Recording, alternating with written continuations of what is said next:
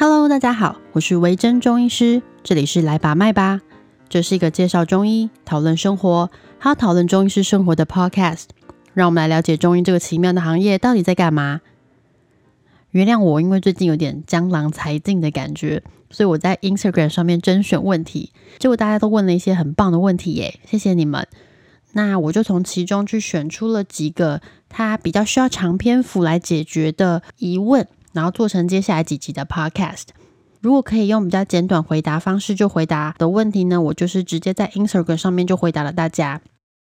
所以呢，这一集就是从甄选问题海里面出现的第一题，我们来讨论一下哦，关于肩膀上面长痘痘这件事情。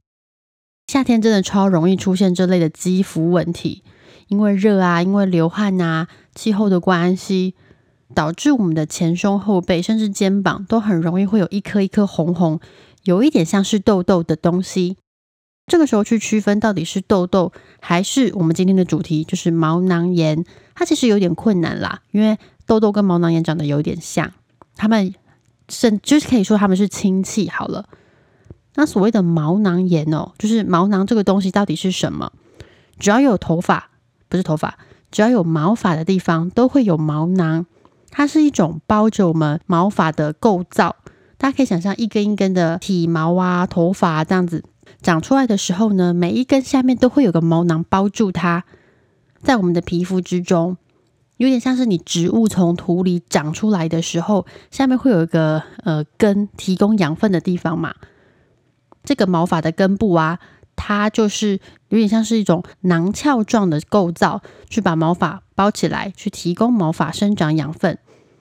那这个毛囊呢，它会因为很多状况而造成它发炎，例如说有一些细菌啊，或是霉菌侵入，或者是有些摩擦的状况，一些皮肤损伤而造成毛囊发炎。那毛囊炎呢，通常在前胸后背或是肩膀脖子的地方很容易长出来。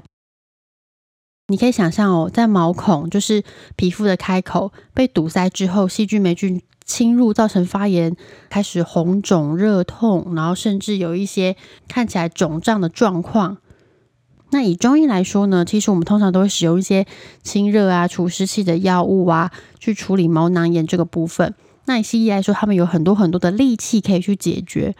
所以呢，我觉得以毛囊炎这件事情来说，如果你常常在你的肩膀背后长一些很大颗、很棘手的痘痘，这个事情就是事不宜迟，赶快去看你的医师。中医、西医我觉得都 OK，看你喜欢看哪一个，赶快去解决它。呃，我们在夏天的时候到底要怎么去避免毛囊炎的发生？那其实有几个重点，一个就是要好好洗澡。好好洗澡听起来好像很简单，我每天都有洗澡啊。但什么叫做好好洗澡？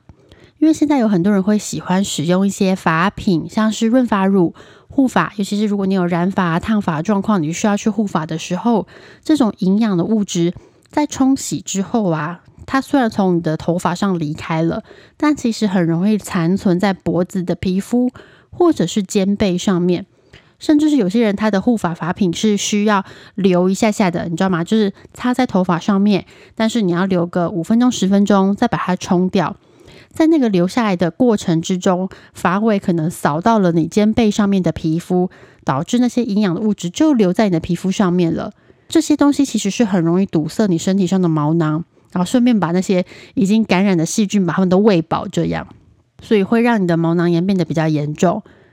在你使用这些发品之后，一定要把皮肤洗干净，或是把头发真的包好一点。第二个呢，就是在运动之后的清洁非常重要。在防疫期间，我知道大家都有在运动吧？嗯，一定要运动哦，运动非常重要。但是在大汗淋漓之后呢，记得一定要马上去洗澡，把汗水冲洗干净。因为汗水其实也是皮肤的刺激来源。那这些汗水刺激之后，也会让毛囊炎变得更加严重。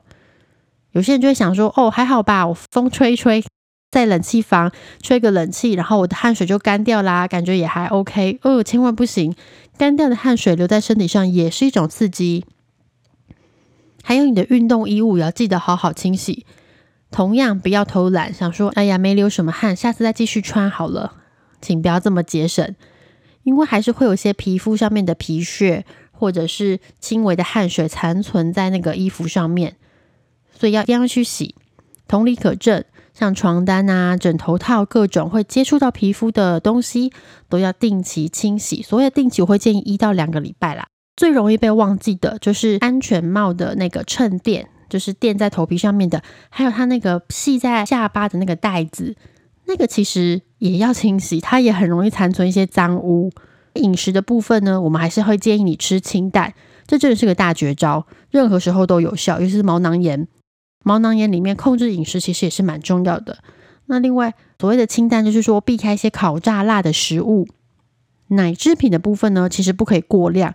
你说你一天喝一杯牛奶，我都还可以接受。但是如果你好几杯牛奶，然后再加上 cheese、yogurt 等等，累积累积就很多了，就已经有点破表了。如果你有在健身的话，蛋白粉的部分也要小心哦。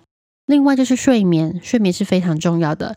既然都在家工作，在家上班，就早点睡觉吧。规律作息对你的皮肤养成是非常非常有帮助的。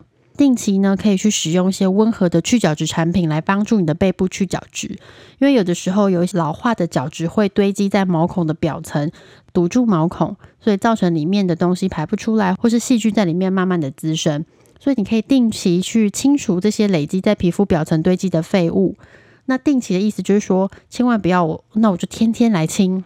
因为太常使用去角质的产品，也会担心让你的皮肤变得比较脆弱啦。所以呢，可能两到三周做一次清理，或者是你可以去问问看你的皮肤科医师，他们有没有什么更好的建议。因为毛囊炎真的是个麻烦的东西，所以平常的保养是很重要的。如果它一旦发作起来了，就赶紧去寻求医疗上面的协助，就不要拖了。好啦，最近的防疫生活不知道大家过得怎么样？三级居然要延到七月。大家都闷在家里，没有找到什么生活的新乐趣？我的生活就是一样的一成不变。虽然上个礼拜我就是偷懒没有做，因为呃收集到题目之后，然后再去重新做功课、重新编排，就花了一些时间。就想说算了，放自己一马好了。就这礼拜才重新再剖。那我最近一样就是沉迷于居家健身跟在算热量。现在我已经进化到会一边看吃播节目一边算热量，进入一个有点变态的状况。但这件事情对我来说还是充满乐趣。我大概已经做了可能四五个礼拜了，跟大家说一声，一公斤都没掉。但是我有挤进一件我穿不下牛仔裤，所以我觉得理论上应该是有进步的。我们就不要拘泥于那个数字了。对我现在一直在说服自己哦，就是这件事情不要拘泥于数字，知道自己想要什么是比较重要的，专注于体型上面的雕塑，然后呢？管他的那些数字都不要理他。我再这样下去，有这个频道可能会从中医频道转型成一个健身的频道。呃，目前我还没有没有这么夸张的打算，但是这件事情实在太有趣了，所以我还在沉迷于其中。这几天呢，因为确诊人数有一点上升，大家其实有一点点惊恐了。可以打疫苗的人就赶快去打疫苗吧。最后，希望所有人都可以平平安安。大家在听 podcast 的同时，不要忘记运动哦。我们继续一起为了防疫而加油。